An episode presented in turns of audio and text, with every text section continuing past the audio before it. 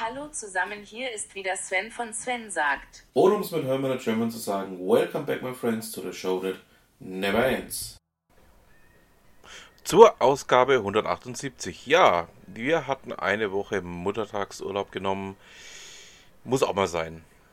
Aber wir sind ja wieder da und dann schauen wir doch auch gleich mal, was haben wir denn für diese Woche. Man könnte es durchaus auch als einen kleinen Paukenschlag bezeichnen. Achim Sawal berichtet bei Golem darüber, dass die Bundesnetzagentur versäumt ähm, Meldung von Funklöchern. Und ähm, ja, da scheint sich ein bisschen aufzuzeigen, was denn da in letzter Zeit alles nicht so sonderlich gut lief. Ich packe euch den Beitrag mal mit rein, könnt ihr euch mal selber durchlesen und ähm, euch eure eigenen Gedanken dazu machen.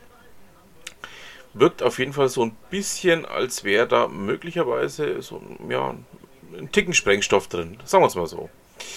Ja, dann äh, zu etwas äh, völlig anderem. Ähm, bei Heise gibt es einen ähm, relativ ja, langen Beitrag von Thorsten Kleins zum Thema Hälfte der deutschen Haushalte könnte Gigabit-Internet haben. Ähm, hierbei wird auf eine Studie des VATM verwiesen, der aufzeigt, ähm, dass eben auch die Kabelnetze durch, Aus, durch Aufrüstung, durch ähm, Ausbau der Netze ähm, hier durchaus sehr effektiv sind. Also da ist definitiv noch einiges, ähm, was man machen kann, damit das Ganze noch deutlich ähm, ja, besser wird. Dann kommen wir zu einem völlig anderen Thema.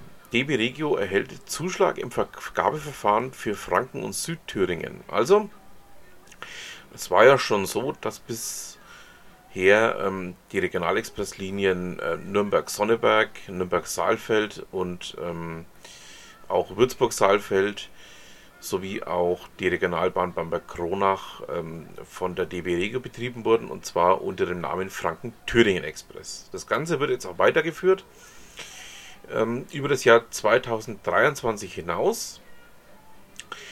Und ähm, es wird eine zusätzliche Neuerung geben. Es wird nämlich auch fünf tägliche Regionalexpress-Verbindungen von Nürnberg über Coburg nach Erfurt über die Neubaustrecke geben. Also sprich, dasselbe, was man jetzt auch schon zwischen Nürnberg und München hat, wird dann auch nach Erfurt ähm, durchgeführt. Da ist natürlich dann spannend, welche Fahrzeuge zum Einsatz kommen sollen. Ähm, da gerade ähm, auf der Neubaustrecke nur ETCS zugelassen ist, also das European Train Control System, mit anderen Worten, ähm, die Zugleittechnik ähm, muss dafür dem neuesten Stand entsprechen. Da sind wir mal gespannt, was da zum Fahrzeuge zum Einsatz kommen sollen. Ähm, es sieht wohl so aus, als würde es Siemens hier zum Zuschlag kommen. Ähm, ja, sind wir mal gespannt, ähm, was denn da für ein Konzept dann gefahren wird, wie das Konzept umgesetzt wird.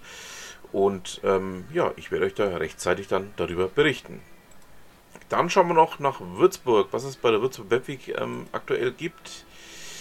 Ihr wisst ja, ähm, die präsente Webweek wurde verschoben. Es gibt einige digitale Events, die stattfinden. Und ähm, wir haben am 18. Mai ähm, das Remote äh, Design Thinking. Das Ganze wird ähm, als ähm, Online-Session gehalten, wie alle anderen Themen auch. Dann auch die Würzburg Webweek Kneipe die ebenfalls als Online-Session gehalten wird. Das Ganze findet am 18. Mai statt, also sprich morgen. Am 20. gibt die ISO-Gruppe eine Recruiting- und Candidate Journal. Also da könnt ihr dann auch mal reinschauen. Am 27. wird es eine Digital Finance and Controlling Session von der BARC GmbH geben. Und am 28.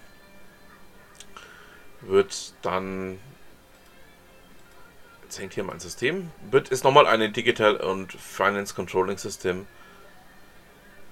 Session von der BARC-Gruppe geben. So, ja, dann haben wir natürlich heute noch einen Gast. So, meine Lieben, ähm, der heutige Gast ist wirklich ein Unbekannter. Hallo, Stefan Klöpfel. Stefan, ähm, was gibt's Neues von Gottschalk? Ähm, also es gab ja jetzt ähm, einige Ausgaben die er zusammen mit dem Zöller gemacht hat auf SWR 3 und es gab ja auch einiges im Fernsehen von ihm. Was war denn da so alles los? Ja, zuerst mal berichte ich übers Fernsehen. Er hat mal wieder mit Barbara Schöneberger und Günther Jauch die Sendung, denn sie wissen nicht, was passiert gemacht. Die Spieleshow auf RTL. Ja, das war wieder ganz lustig. Das war mal für Corona-Zeit gute Ablenkung. Und jede Menge Spaß und lachen musste ich, als ich mir angeguckt habe. Und ähm, was gab es denn Neues bei Zöller, also sprich bei Gottschalk und Zöller im Radio?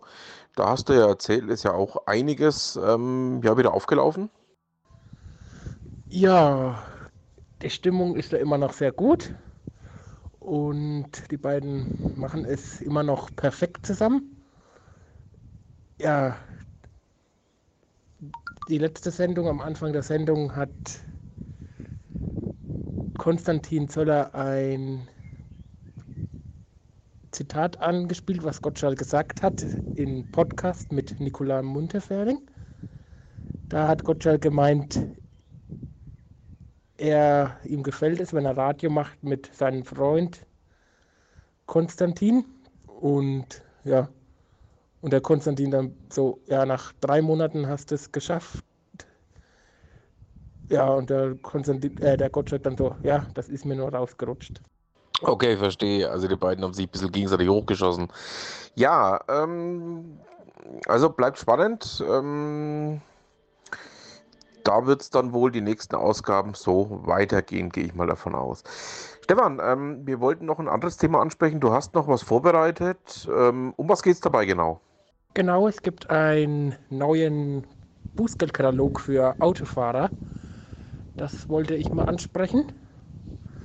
Und der ist sehr teuer. Man darf nicht mehr auf Geh- und Radwegen halten und parken.